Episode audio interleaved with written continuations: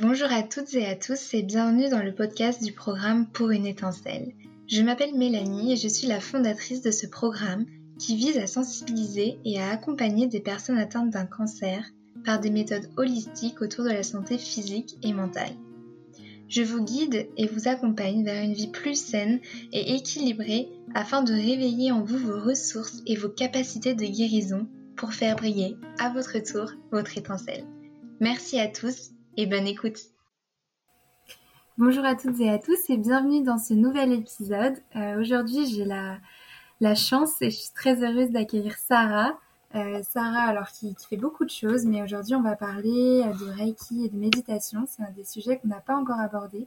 Et, voilà, Sarah nous, va nous en parler, va nous expliquer aussi son parcours, euh, comment le Reiki et la méditation, ces pratiques sont rentrées dans sa vie. Euh, salut Sarah, est-ce que, est-ce que tu m'entends bien déjà? Je t'entends très bien. Super. Alors bah, je, te laisse, euh, je te laisse te présenter dans un premier temps et puis bah, nous, raconter un peu ton parcours, ton, ton, voyage initiatique qui, qui, qui est un peu baroudeur comme le mien, ça m'a, ça m'a beaucoup interpellée. Et, et, donc du coup, comment justement tu t'es intéressée à tout ça et comment ces pratiques sont rentrées dans ta vie? Oui, alors déjà, merci pour avoir euh, bah, de créer cet espace et pour partager ensemble. Euh, je suis très touchée que tu m'aies invitée et, euh, je suis vraiment heureuse de pouvoir partager ça avec toi et puis toutes les personnes qui nous écouteront. du coup, je m'appelle Sarah, j'ai presque 26 ans. Dans un mois, j'ai 26 ans. Voilà, là. On passe par la barre des 30, voilà. J'ai un parcours euh, plutôt, je dirais, euh, lambda, normal, entre guillemets. Euh, j'ai fait des études dans le commerce, la, le business, marketing. J'ai fait un DUTTC. Et à, la fin de ce DUTTC, j'ai eu l'opportunité de faire un stage en Thaïlande. Et je pense que ça a été la plus grosse claque de ma vie. le plus gros déclic que j'ai pu avoir. Et en fait, à partir de là, je me suis dit, mais en fait, euh, ce que la société veut de moi, mais ça ne me convient pas du tout. Mais en fait, qu'est-ce que je suis en train de faire? Mais bon, voilà, j'étais encore jeune. Euh, j'avais besoin d'avoir bah, un petit porte-monnaie aussi rempli pour pouvoir repartir à l'étranger. J'ai fait une licence en management et euh, j'ai trouvé le, moyen de partir six mois en échange universitaire parce que je ne voulais pas rester en France. Et du coup, je suis partie en Indonésie pendant à peu près six mois et, euh, et quelques. Enfin, en fait, je suis partie quatre mois en Indonésie et deux mois où je suis partie euh, vadrouiller euh, l'Asie du Sud-Est. Hmm. Et je suis rentrée, j'ai commencé mon master en marketing, j'avais une alternance et c'était parfait. J'avais le rêve de, j'avais le, le, job de rêve. Mon alternance était incroyable dans une bonne université. tout, tout allait bien en fait. Sauf que à chaque fois que je partais, je prenais la voiture pour aller euh, dans mon entreprise, je pleurais. Et j'essayais de me convaincre que ça allait. J'essayais de me convaincre que c'était la bonne décision, que ça allait m'apporter. Et en soi, ça m'a apporté. Mais c'est comme si je me forçais un peu en me disant, allez, c'est bon, rentre dans les cases, ça va aller. Et en fait, tous les matins, je pleurais pour aller dans mon entreprise. Même si j'adorais ce que j'apprenais, même si j'adorais ma, ma mentor de stage, etc. Il y a quelque chose qui n'était pas, qui était pas aligné. Je savais pas du tout poser des mots dessus. Je, je comprenais pas en fait, tu vois. Et je vois ça comme un signe. Euh, la vie m'envoie un signe euh, en novembre, le, 6 novembre, mon papa décède. Euh, donc à deux mois de mon alternance. Et là, ça a été bah, ça a été un peu la descente aux enfers, je vais je vais pas te mentir, ça a été compliqué. J'étais sous antidépresseurs, euh, j'ai eu des, des, des, soucis aussi dans ma famille. Euh, enfin voilà, tout ça vraiment compliqué et j'ai arrêté mon alternance, j'ai arrêté mon, mon master, donc je suis à un bac plus 3. Et en fait, ça a été la meilleure décision que j'ai pu prendre pour moi, c'est d'avoir arrêté ce master. D'une part parce que de toute façon, je ne pouvais pas aller à l'école, je ne pouvais pas conduire, c'était impossible, mais d'autre part parce que profondément, c'était pas ce qui me convenait. Euh, et si si j'avais pas eu ce, ce, cet événement dans ma vie, je pense que j'aurais continué et j'aurais été malheureuse. Euh, et du coup, bah, à la suite du décès de mon papa, euh, j'ai découvert, j'étais sous antidépresseur et j'étais vraiment un zombie et je me suis dit, je peux pas rester comme ça. Je suis quelqu'un qui est anti-médicament en plus de base, donc ça me ressemble pas. Qu'est-ce que je peux faire pour du coup balancer un peu plus naturellement et, me reconnecter à mes émotions? En soi, les, antidépresseurs, c'est bien parce que ça te, permet d'être en robot, de, de, de, comment, de gérer l'administration, mm. mais tu es vraiment coupé de tes émotions. Et là, j'avais vraiment besoin de vivre les émotions. Et j'ai découvert la sophrologie. Et c'est vraiment ce qui m'a sauvée à ce moment-là, la sophrologie. Donc, pendant mes séances, j'ai découvert la méditation. Enfin, j'ai redécouvert la méditation. Je l'avais déjà découverte un petit peu euh, en Thaïlande, mais je ne savais pas ce que. Enfin, j'avais fait du body scan, mais pour moi c'était pas de la méditation. J'avais pas le mot dessus. et donc, euh, donc voilà, sophrologie, méditation, et je commence à, acheter des livres de développement personnel. Alors, pour être tout à fait honnête, j'ai acheté beaucoup de livres de développement personnel parce que ça remplissait mon cœur. Comme euh, tu sais, quand on perd quelqu'un, on va remplir avec de la nourriture ou des vêtements. Donc, je suis passée par ces étapes-là, mais aussi un moment par le, j'avais envie de remplir mon cœur d'apprentissage. Et donc, du coup, j'achetais, j'achetais des livres et des livres et des livres et des livres. Et euh, c'est comme ça que j'ai découvert, du coup, le développement personnel. Bon, en sachant que le développement personnel, c'est quelque chose qu'on fait depuis déjà tout petit, mais de le faire peut-être plus consciemment. En tout cas, c'était vraiment euh, ce cheminement-là. Et c'est ça qui m'a aidé, vraiment, c'est ça qui m'a aidé. Ce qui m'a aidé aussi, c'est les voyages. Euh, pendant cette année-là, je suis partie, j'ai fui beaucoup.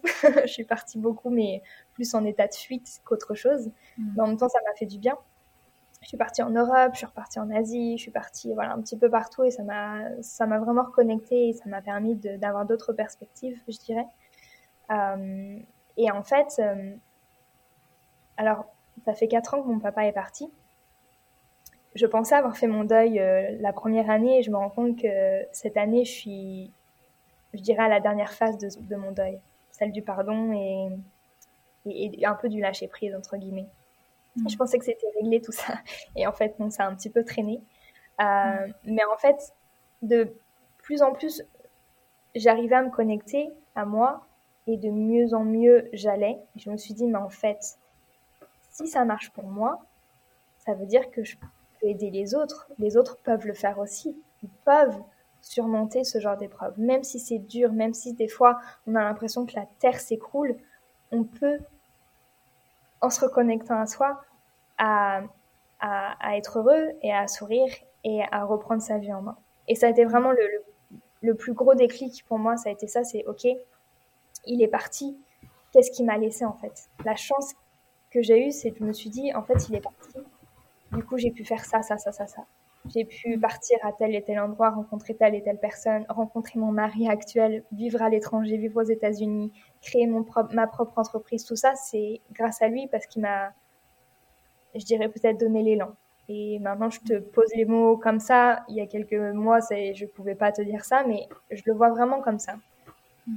Euh, et je sais qu'il est là de toute façon énergétiquement et dans mon cœur. Et voilà, c'est bref. Euh, cracker, euh, chaque qui, mmh, euh, un petit peu. mais, euh, mais, voilà, en fait, comment c'est venu, c'est bah en fait, si je peux aller mieux, bah les autres aussi peuvent aller mieux. Et depuis toute petite, j'ai vraiment ce désir d'aider et d'accompagner les autres. Euh, j'avais commencé des études de droit parce que mes parents ont divorcé, je voulais aider les enfants dans les familles, etc. Le droit, c'était pas du tout pour moi, c'était un peu beaucoup trop trop strict avec beaucoup trop de règles et j'aime pas suivre les règles. Euh, et maintenant, je, fais un métier qui me passionne. Je guide des femmes, des hommes euh, dans leur développement, dans leur spiritualité, dans l'amour qu'ils peuvent se porter euh, à travers plein d'outils comme la méditation, comme l'énergétique, plein de choses en fait qui moi m'aident au quotidien que je transmets, sachant que je me considère pas du tout comme je sais pas trop. Tu sais, on se met des étiquettes parce que voilà, on a un métier, donc on se dit euh, guide ou mhm. peu importe. Voilà, je me dis que j'évolue en même temps que mes clientes et je leur transmets juste ce, que, ce qui fonctionne pour moi au moment T. Mhm. Et c'est un bel échange parce que comme ça, on apprend aussi de, des personnes que tu accompagnes autant qu'elles apprennent de toi. Exactement. Donc du coup, c'est vraiment une relation que tu crées et, euh, et ouais, ma mission là aujourd'hui, je te dirais, c'est de, de, se reconnecter à l'amour qu'on a à l'intérieur de nous. Euh, tu me parlais avant, avant qu'on commence euh, le podcast que l'éducation, en fait, le fait d'aider les, enfants, c'est ce qui changera aussi le monde, c'est ce qui changera et ce qui fera évoluer les choses, parce que l'éducation est super important dans le sens où c'est les enfants du futur, enfin, les générations futures qu'il faut aider et peut-être euh, très jeunes. Et en fait, en, en, accompagnement, je me dis, bah, si je peux donner quelques graines ou quelques, quelques ouais, lueurs d'amour.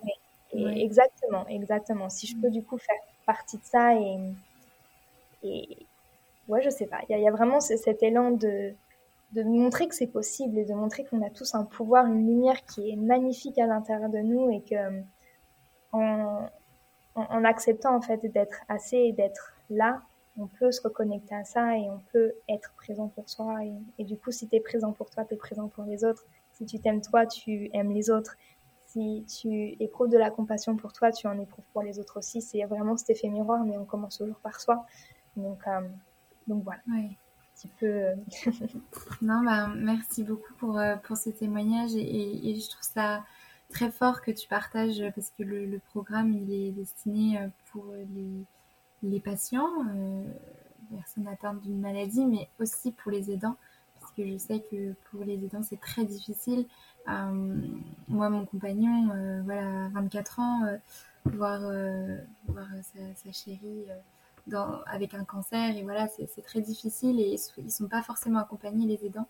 Donc, donc j'ai interviewé beaucoup de, personnes qui ont témoigné qui ont eu un cancer, mais peu d'aidants. Et du coup, merci de, bah, de, de, de, partager ça parce que je pense que ça peut beaucoup parler euh, aux aidants qui, qui, nous écoutent et qui ont une part tellement importante et qui, euh, bah toi voilà, ton, ton, ton, papa il est parti aujourd'hui et je trouve ça incroyable euh, la force que tu as et enfin, le deuil, moi je trouve que c'est quelque chose qui est, oh, qui est vraiment une étape, une épreuve dans la vie. Tout à l'heure tu disais bravo, mais là moi je te dis bravo parce que, parce que vraiment le deuil c'est, c'est, quelque chose, on, on se sent encore quand on a la maladie, on, sait ce qui se passe en nous, mais quand c'est l'autre, une personne qu'on aime qui est malade, on peut rien faire, on, se sent vraiment impuissant. on est vraiment dans... Il n'y a plus de contrôle, tu ne peux pas contrôler et mm. il y a aussi beaucoup de culpabilité qui arrive. J'aurais dû mm. être là pour cette personne, j'aurais dû le voir parce que mon papa, il est parti euh, vraiment soudainement. Et à l'hôpital, on m'a dit euh, que quand ils ont essayé de, le faire respirer parce qu'il était du coup en choc, qu'il avait un cancer euh, ORL super avancé et qu'il ne le savait pas, quoi. Et en fait, quand cette personne m'a dit ça, mais je me suis dit, mais en fait, quelle fille je suis pour ne pas l'avoir vu. Et en fait, je m'en suis voulu des années, je m'en suis voulu. Et même encore aujourd'hui, tu vois, je t'en parle, mais je me dis, mais si, tu vois, le, si qui, qui, qui, change le monde, et si, et mm. si j'avais su attendre, j'aurais pu peut-être l'aider, et il serait là, et il aurait pu rencontrer mon mari, il aurait pu être là à mon mariage. Mais malheureusement, on refait pas le monde avec des si. Et c'est plutôt rentrer dans un cercle vicieux que de se dire le si du si, du pourquoi, du pourquoi, au lieu de se dire le comment je peux me soutenir aujourd'hui. Et malgré l'absence, continuer de vivre et continuer de, grandir et d'évoluer et, et, pas de, et de pas se priver, en fait, tu vois. Mais c'est un grand cheminement et je te dis ça là, mais ces quatre ans, elles ont été, euh, elles ont été intenses et tous les ans, il y, a, quelque chose qui arrive et je me dis ah ouais, mais en fait c'est ça. Ah ok, je comprends maintenant pourquoi. Ok, maintenant je sais comment. Et tu vois, c'est vraiment un chemin de, toute une vie, je pense. Donc euh, c'est des épreuves qui te font renaître. Euh, c'est peut-être très mal dit ce que je te dis là. je suis désolée. Alors attends, excuse-moi, est-ce que tu peux répéter cette partie-là? On a été coupé, je crois. Donc, ouais. Donc, je sais pas si je te, le, dirai avec les mêmes mots, mais en gros, je te disais que le deuil, euh, et je suis désolée si, j'utilise les mauvais mots, mais le deuil, c'est vraiment comme une renaissance pour soi-même. Et c'est un long chemin, c'est un chemin de toute une vie, je pense, et il y a plein de choses qui se passent année par année. Euh, je dirais que toutes les premières fois sont difficiles, et au fur et à mesure, euh, bah, on fait avec et on puise vraiment de notre force et tu as dit quelque chose aussi avant qu'on commence le live et c'est tellement vrai, c'est tout ce que la vie peut te donner comme épreuve, comme obstacle. Tu es assez fort, assez forte pour les euh, pour gravir en tout cas ces obstacles-là, parce que la vie te les a donnés, donc tu es assez forte pour les vivre en tout cas. Mm. Et voilà, donc je te dis ça aujourd'hui, il y a quelques mois, je t'aurais, mm. On n'aurait pas du tout eu, euh, j'aurais pas eu le même discours. Mais aujourd'hui, je vois vraiment ça comme une, comme une renaissance.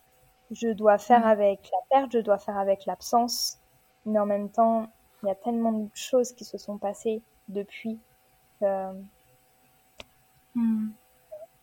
Non, mais je, je, je, comprends tout à fait ce mot-là. Et moi, j'utilise un peu la maladie. C'est un, un, cadeau qui m'a été donné, le cancer. Euh, c'est pour ça d'ailleurs que le programme s'appelle Pour une étincelle, parce que c'est j'ai mis du temps à trouver la petite étincelle et j'allais la chercher ailleurs. Et en fait, elle était en moi.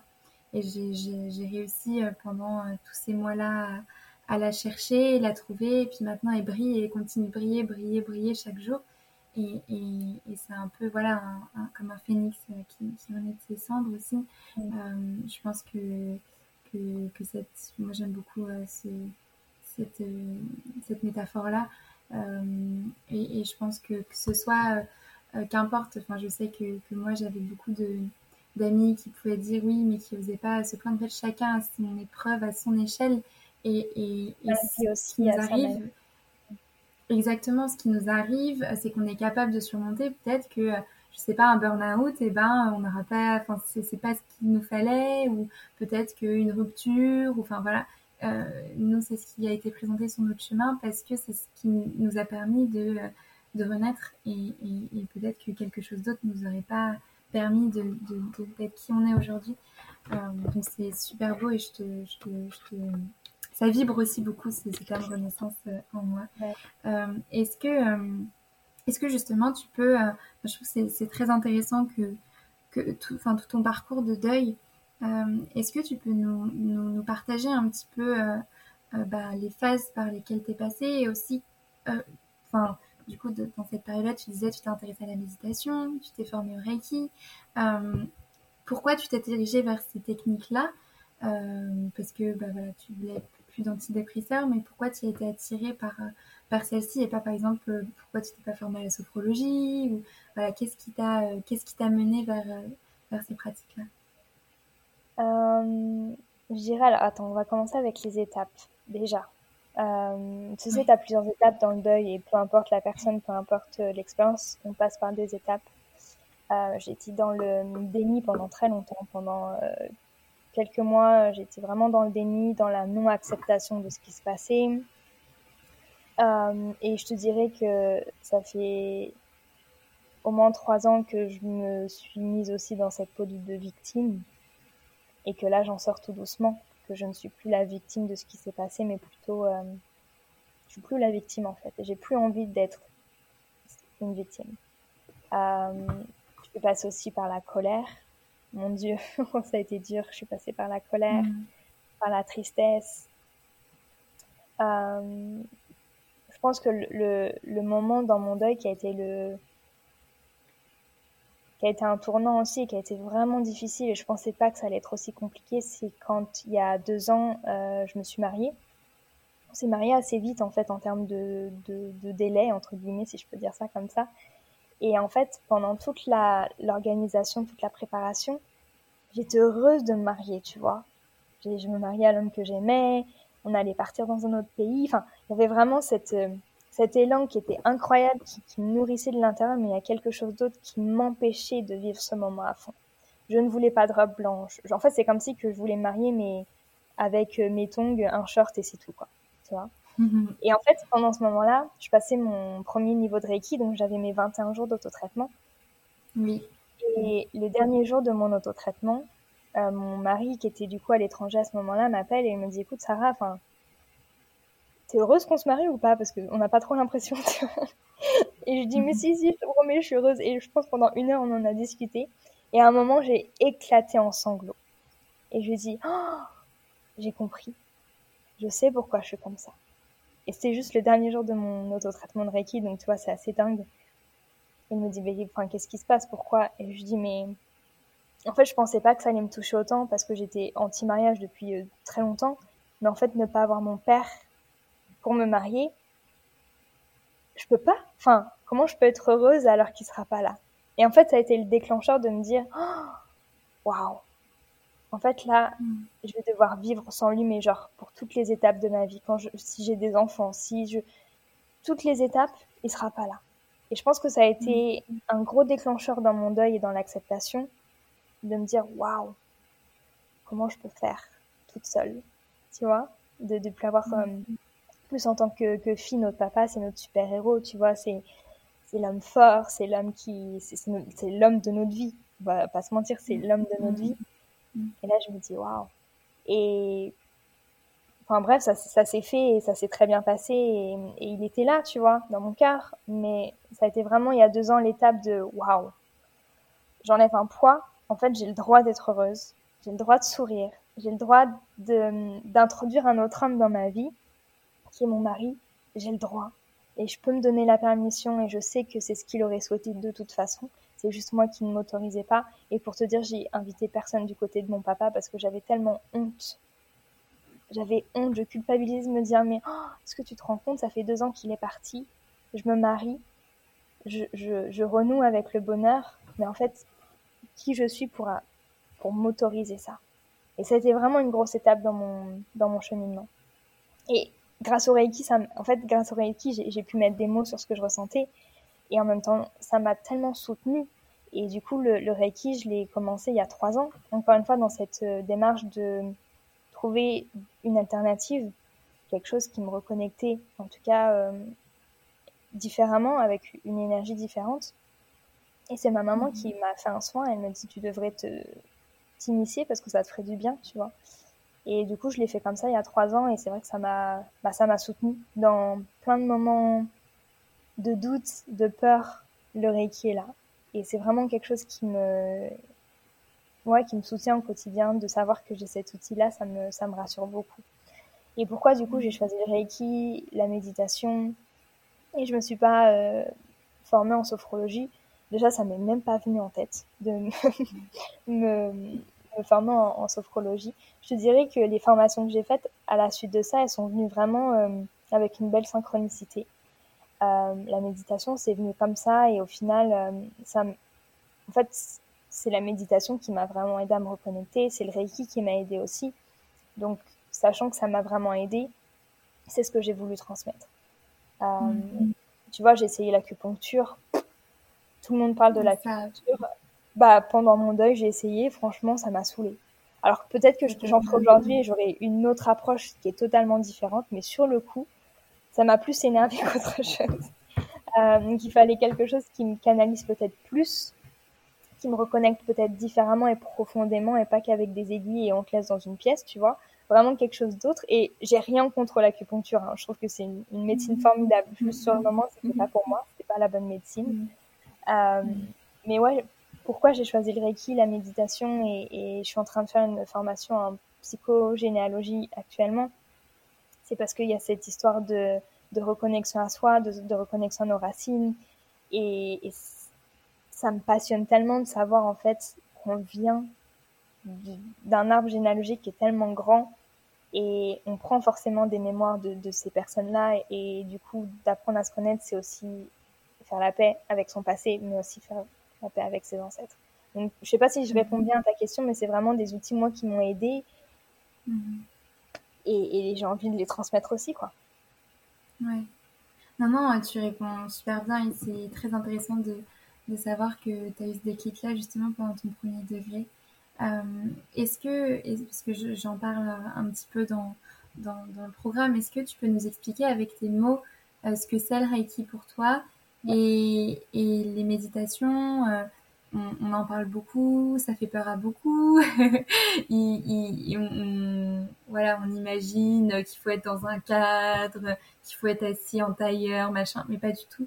Euh, Est-ce que toi, tu peux nous dire comment tu pratiques la méditation et, et ce que c'est le, Reiki? Et aussi le lien aussi entre les deux Ouais, euh, du coup, le Reiki, c'est une technique énergétique qui vient du Japon qui, pour moi, est basé sur l'amour inconditionnel, qui est basé sur la force vitale d'amour créatrice, d'amour inconditionnel. Euh, une énergie qu'on a tous. Oui. Il y a euh, une énergie qu'on a tous. Euh, et, et ça permet en fait du coup d'aligner certains centres d'énergie qu'on a en nous mais aussi de purifier quand on passe une journée et on voit par exemple beaucoup de monde. Ça permet de purifier aussi au niveau digestif, au niveau de notre esprit, de mettre des mots sur des émotions. C'est vraiment un outil qui est incroyable, euh, qui a parcouru le monde et je te dirais même qui puise un petit peu, pas sa force, mais qui puise un petit peu. Euh, je suis en train de lire un livre justement sur le Reiki et le chamanisme et en fait euh, on peut se rendre compte que un peu la même technique, c'est mhm. vachement lié. après, on met le mot qu'on veut dessus et on met la pratique ou la façon qu'on a envie de l'enseigner. Mais c'est super intéressant de se dire que en se connectant à l'énergie qui est tellement plus grande que nous, on peut se soigner soi, on peut s'auto-guérir, on peut soigner les autres aussi. Donc c'est vraiment cette approche de déjà d'écoute intérieure, d'apprendre, de, prendre le temps de s'écouter, de soutenir, parce que pour moi l'énergie de Reiki c'est vraiment un soutien. Euh, c'est une énergie qui est très rassurante. Euh, qui est là quand ça va, mais qui est là quand ça ne va pas non plus. Euh, qui est là quand tu as des mots physiques, mais aussi quand tu passes des moments difficiles émotionnellement, quand tu as des mm. choses coincées à la gorge. Enfin voilà, toutes ces choses-là, en fait, ça permet vraiment de, de, de, de, de te soutenir et de soutenir ton corps et de créer un espace, en tout cas, avec toi-même. Et du coup, quand tu es, quand tu fais un soin Reiki, tu es souvent en état méditatif parce qu'il faut laisser passer l'énergie justement. Donc les deux sont liés même si tu peux faire du Reiki euh, un peu comme tu le souhaites. Mais c'est vrai que la méditation, quand tu l'intègres au Reiki, on va vraiment profondément et on, laisse le silence, on laisse un petit peu de vide pour du coup recevoir cette énergie, euh, recevoir la bonne dose d'énergie dont on a besoin au moment T. Euh, je pourrais te parler de ça des heures, donc j'essaie d'être concise, mais euh, La, la, méditation, euh, c'est une pratique qui est incroyable et on peut voir ça comme, ok, on reste assis 20 euh, minutes, 3 heures assise sur un, coussin, ou alors tu peux méditer en étant en conversation, en étant pleinement présent, en contemplant la nature, en marchant pieds nus dans la nature, en faisant ta vaisselle et en sentant l'eau sur tes mains et l'odeur du savon, etc., etc. C'est des moments de, pure présence, de pleine conscience. ça, c'est de la méditation le fait de pas avoir son téléphone quand tu es dans une conversation et d'être vraiment présent pour cette personne et de l'écouter, de l'entendre, ça c'est de la méditation. Après, tu as une pratique peut-être plutôt formelle, où là du coup tu es assis avec toi-même et, tu es soit en silence, soit tu écoutes une méditation guidée. Ou alors tu as plutôt les méditations bah, plutôt dynamiques qui euh, font partie de notre vie. À toi de savoir si tu veux faire les choses plutôt consciemment ou si tu veux plutôt les faire en pilotage automatique. Vois un petit peu ça comme ça. Euh, et, du coup, tu peux intégrer ces deux parts-là, méditer euh, un petit peu euh, dans la journée en silence et, et kiffer une conversation avec quelqu'un et le, le, vivre pleinement, quoi. Mm. Ouais, bah, c'est, merci pour ces explications. C'est, c'est vrai que c'est ce que c'est ce que je dis beaucoup que la méditation, en fait, c'est vraiment la pleine conscience. Et aujourd'hui, on est tellement à, à penser à plein de choses et, et à penser au passé, au futur. Et, et moi, je sais que je suis beaucoup attaque, attaque, attaque euh, dans le dans ma tête. Oh, j'aurais pas dû dire ci, j'aurais pas dû dire ça, j'ai fait ci, j'ai fait ça, machin et tout. Enfin bon. Et en fait, c'est juste, euh, c'est tu respires, tu prends le temps, tu es vraiment dans l'instant présent. Et je pense que, que, que c'est primordial aujourd'hui. On devrait tous, euh, enfin, encore une fois, je reviens à l'éducation, mais, mais on devrait tous apprendre aux enfants à, à méditer un minimum comme ils le font dans certains pays. Au Sri Lanka, ils le font. aussi, hein. euh, dans les ouais. écoles Montessori, etc. Ils, euh, ils pratiquent un petit peu. Ils le font, il y en a pas mal ici. Je ne sais pas si en France il y en a beaucoup, mais je sais qu'aux États-Unis il y en a énormément. Donc euh, il y a une, une oui, bonne, bonne lancée. Ouais, ouais, ouais. Bah, Steiner et tout ça, c'est des écoles euh, qui, qui, impliquent enfin, tout ça. Et il y a la fondation Sève aussi de Frédéric Lenoir. Ils apprennent aux enfants à méditer. Il y a des ateliers philosophiques et tout ça. Donc, donc il y a des choses qui, se développent, mais, euh, mais c'est vrai qu'en fait, euh, juste euh, dans notre société occidentale surtout, parce que dans d'autres dans pays, ils le savent et ils le font, parce que c'est partie de la culture. Mais, mais nous, je pense que si on apprenait à vraiment aussi ralentir et être, comme tu disais, avec, dans nos relations, être juste là, ça changerait beaucoup de choses et on serait beaucoup plus dans l'écoute et beaucoup moins dans le conflit, je pense, qu'on peut l'être oh, aujourd'hui. on serait beaucoup plus connecté. et très déconnecté actuellement avec euh, les réseaux dans notre société et on pense être connecté, mais on est tellement déconnecté de notre corps, premièrement, parce qu'on a trop mm. envie d'aller euh, un peu partout et, on se déconnecte du corps. Donc effectivement, ça permet de te reconnecter à toi et de reconnecter aux autres, à la nature, à tout ce qui t'entoure aussi. Quoi. Donc euh, ça, effectivement, je pense qu'en enseignant ça aux enfants, tu leur inclus beaucoup de compassion et de bienveillance et je pense que le monde a besoin de ça en ce moment. Mm.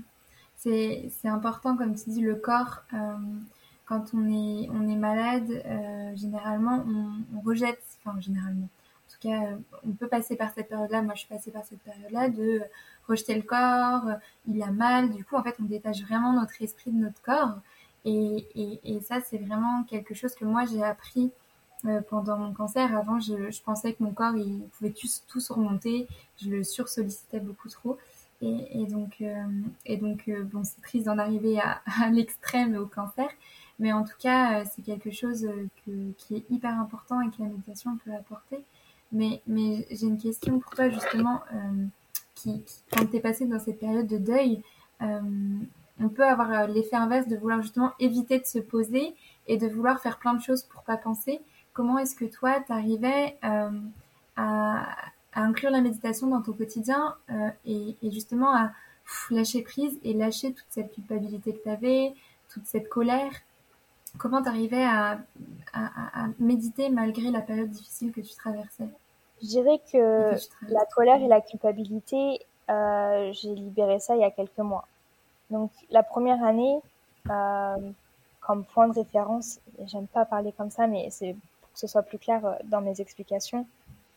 J'étais tellement prise de crise de d'anxiété, de panique, euh, je ne dormais pas, j'étais en stress total, en panique totale. Euh, j'avais beaucoup, beaucoup d'anxiété. C'était le seul moyen pour moi de méditer que de me calmer. Que de calmer mon cœur, calmer mon esprit. Euh, vraiment laisser à mon corps un peu de repos.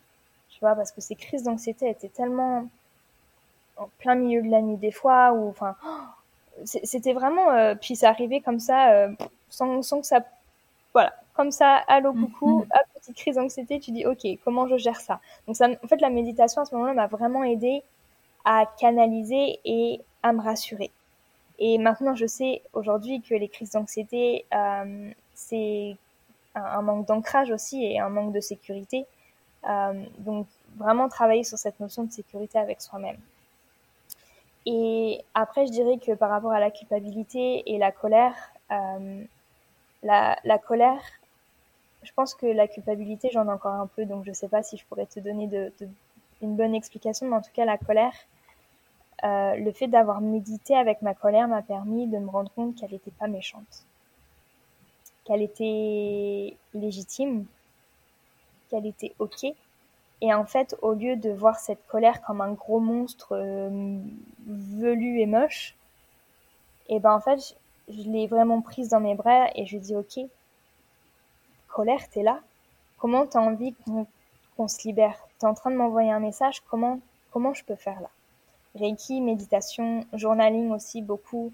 Euh, la colère, j'ai crié dans un oreiller, j'ai tapé dans un oreiller parce que j'avais aussi besoin physiquement de lâcher quelque chose.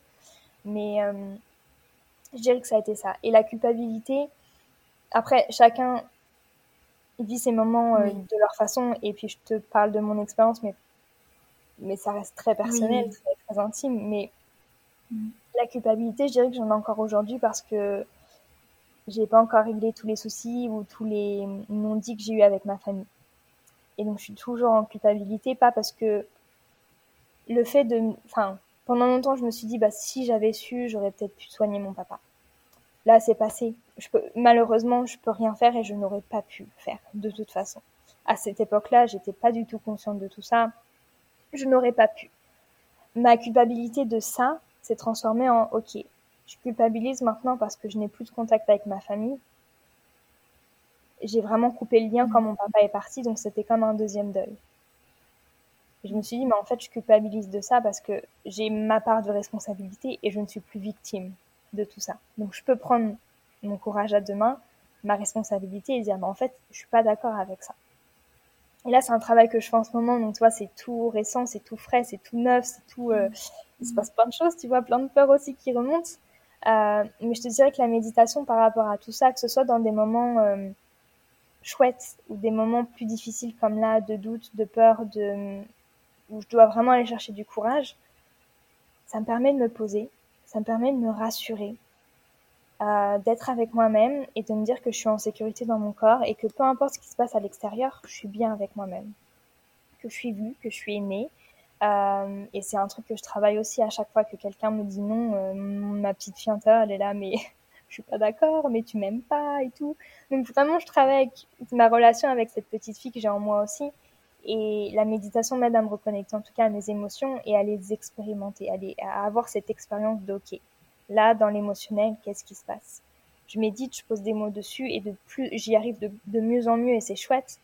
Euh, mon mari aussi m'aide aussi à, à communiquer, quelque chose que j'avais beaucoup de mal avant. Mon chakra gorge était totalement bloqué. Je communique de plus en plus. Je mets des mots, j'ai plus peur. Et vraiment, la méditation et le Reiki m'ont aidé à, à, à me reconnecter à tout ça. Vraiment, et à poser, de laisser à mon corps le temps de se poser et de pouvoir du coup euh, faire un peu d'espace dans, tout ce brouillard et, écouter ce qui se passe dans mon cœur. Quoi.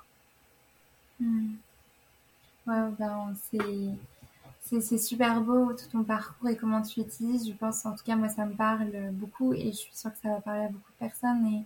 Et, et, c'est aussi beau que tu sois dans cette période-là et que tu témoignes parce que ben, justement des personnes qui sont euh, euh, peut-être en train de vivre, bah, que ce soit un deuil ou qui accompagnent une, personne malade ou qui sont en, traitement, euh, peut-être que on peut avoir aussi beaucoup de culpabilité en étant. Moi, je suis passée.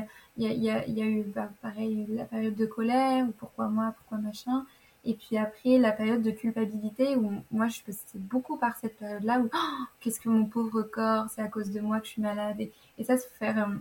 Euh, c'est ce que je fais, je fais très attention dans le programme à dire faut être acteur de sa santé et on a les ressources en nous, mais il faut rester bienveillant envers nous-mêmes et en notre corps. On fait ce qu'on peut et, il faut pas le, trop, le bousculer non plus. Et donc, euh, moi, je suis passée par une grosse période de, voilà, je, je culpabilisais beaucoup pour, euh, pour ce que j'avais fait avant et du coup ce qui m'a mené au cancer. Et, et, et que aujourd'hui, je suis encore dans cette période-là, même si je suis en rémission. Euh, je suis encore là à, faire hyper attention à, mon corps parce que euh, je l'ai maltraité et que je lui ai fait subir des choses et je lui ai dit oh là là mon pauvre quoi. Notre corps c'est notre meilleur ami et, et, si, si, on n'est pas connecté à lui ben on, est déconnecté à, bah, à, la vie quoi tout simplement. Donc euh, donc c'est donc merci de partager cette, ces, ces, deux périodes importantes qui, qui qui, ont fait partie de, bah, ton parcours de deuil et, qui, en fait, je pense, sont dans, dans tout dans toute expérience de vie, enfin dans toute euh, épreuve, qu'importe l'échelle. Hein, encore pour moi, il n'y a pas de, de pire ou de voilà de moins pire, mais on passe par cette période de colère aussi, je pense forcément quand euh, il y a quelque chose d'injuste, euh, et surtout si on a cette blessure d'injustice aussi assez forte en nous. Je sais pas si tu l'as, mais, mais peut-être que tu l'as. euh, je, voulais, euh, je voulais terminer, puisque ça fait déjà 40 minutes qu'on papote. Euh, je voulais terminer ce podcast euh, pour, par te demander, bon, même si j'ai une petite idée de la réponse, mais peut-être euh, peut-être pas. comme je te demande toujours à la fin du podcast, quelle est ta petite étincelle, vu que, comme je t'ai parlé tout à l'heure, on a tous une étincelle en nous.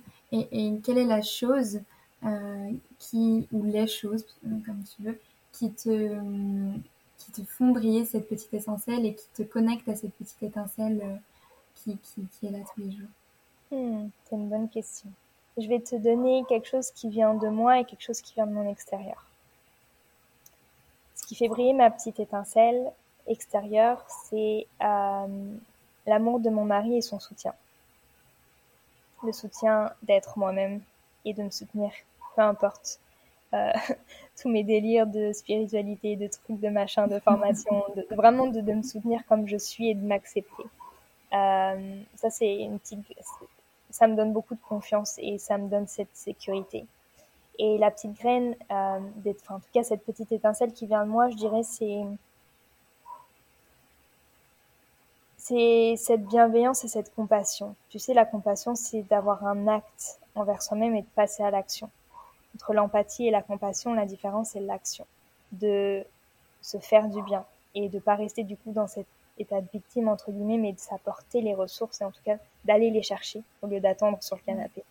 Donc je dirais que cette petite étincelle, c'est la force que j'ai en moi, ou en tout cas l'envie de m'aimer, l'envie de sourire, euh, et, et, le diffuser et surtout de me reconnecter tout simplement à moi. Je pense que ma petite étincelle, ce qui l'a fait briller, c'est tous les jours de me dire que j'ai des signes de la vie qui sont juste magnifiques à chaque fois que je doute, que je suis soutenue, que je suis au bon endroit, que tout est juste et que malgré tout ce qu'on a pu dire dans le passé, sur moi ou peu importe, en général, j'ai une force incroyable et je peux m'en servir au quotidien, mais dans le bon sens. Et ça, ça me motive beaucoup. merci. Merci beaucoup pour son témoignage et, ton partage. Et c'était vraiment un super échange et je pense euh, plein d'amour. Et donc, euh, on envoie aussi à plein d'amour à tous ceux qui, et celles qui nous écoutent. Et, et, si tu voudrais, est-ce que tu veux faire passer un dernier message euh, à ceux qui nous écoutent Ouais, j'en ai un. Écoute, j'en ai un. Ça fait plusieurs jours que j'ai ça en tête. Donc, je vais le partager. Euh, prenez soin de vous quand ça va, quand ça ne va pas aussi. N'attendez pas que ça n'aille pas pour cultiver l'amour que vous avez pour vous. N'attendez pas d'être malade ou d'avoir un mauvais moment dans votre journée pour aller chercher quelque chose qui vous fait du bien. Cultivez-le au quotidien, vous avez les ressources en vous. Euh, donc prenez soin de vous quand ça va et quand ça ne va pas aussi. Aimez-vous dans tous les états dans toutes les émotions, dans toutes les situations. Et cultiver ça, peu importe ce qui se passe. Aimez-vous inconditionnellement? Ouais. ouais.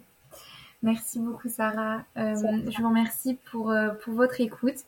Euh, Sarah, elle a, elle a créé plusieurs programmes, donc je vais vous mettre tout ça en, en barre d'information de ce, dans, dans, dans, le programme. Euh, vous trouvez tous les petites, euh, enfin, les méditations. Elle a fait des podcasts aussi. Donc euh, voilà, si ça vous parle, si vous appréciez sa douceur, sa voix, n'hésitez pas à, le faire. pas besoin, encore une fois, comme je le dis, pas besoin d'être malade ou d'attendre d'être malade pour le faire. C'est tous les jours. et donc, donc voilà. Donc vous pouvez la retrouver dans toutes les informations que, que je mettrai en dessous de, de cet échange. Voilà. Merci, beaucoup et, et à bientôt.